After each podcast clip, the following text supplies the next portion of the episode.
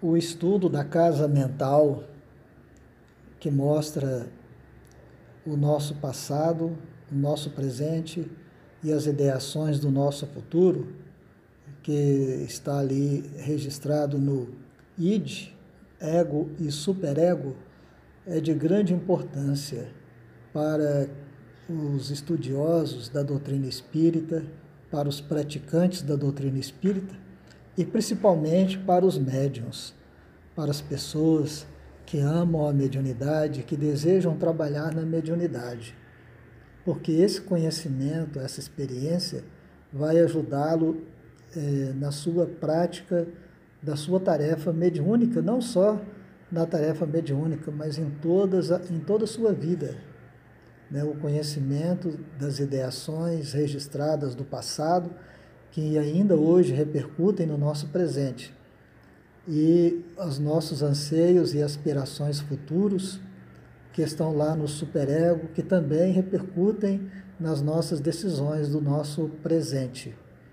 Então, a estruturação do nosso campo mental, com todas as experiências que já foram adquiridas por nós até a existência atual, estão todas aí sedimentadas no subconsciente, que é o passado, né?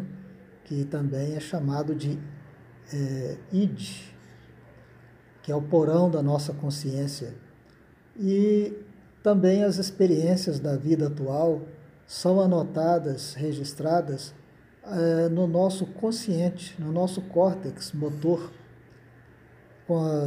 E sendo assim, faz parte do nosso dia a dia, e, e esse, o nosso dia a dia recebe as influências do, do ego, aliás, do, do, do, do id e também do superego. Então, o dia a dia é o ego, que sofre a influência do id e do superego. O id é o passado e o superego o futuro, as ideias e os objetivos futuros.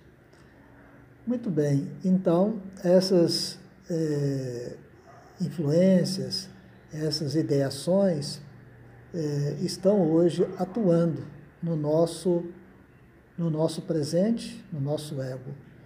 Então, quando encarnado, quando estamos reencarnados e o médium entra então no trabalho mediúnico através do transe mediúnico, os espíritos comunicantes necessitam, por sua vez, encontrar na mente do médium é, recursos para que eles possam manifestar através da mediunidade. Então, esses recursos, que são experiências vividas, conhecimentos adquiridos pelo médium em suas vidas passadas, que estão registrados no, no ID, que é o passado nosso. Bom, para isso então, quanto mais o médium amplia os seus conhecimentos, quanto mais experiências adquiridas em todos os campos do progresso humano, maior são as possibilidades que os trabalhadores espirituais, os espíritos encontram para exteriorizar os seus ensinamentos, para exteriorizar as suas ideias, no plano físico, no plano de convivência. E quanto maior é o esforço, então, para reeducação, para reeducação espiritual, né?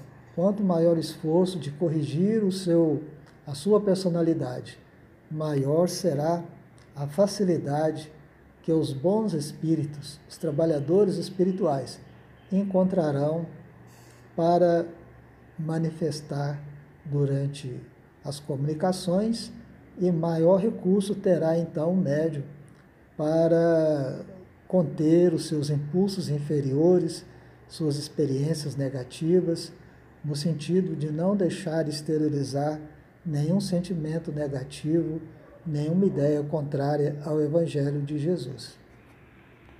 Daí então vamos anotar a necessidade da nossa autoeducação, que inclusive é a proposta fundamental do Evangelho de Jesus e da doutrina espírita.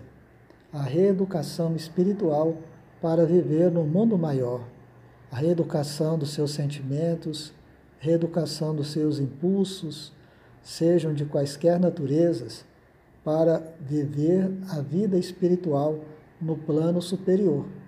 Porque deseducado como estamos, cheios de vícios e de maus costumes como estamos, não conseguimos estabelecer nos planos superiores, necessitando estagiar ainda nas regiões inferiores por muitas e muitas reencarnações até alcançar a conquista de nós mesmos.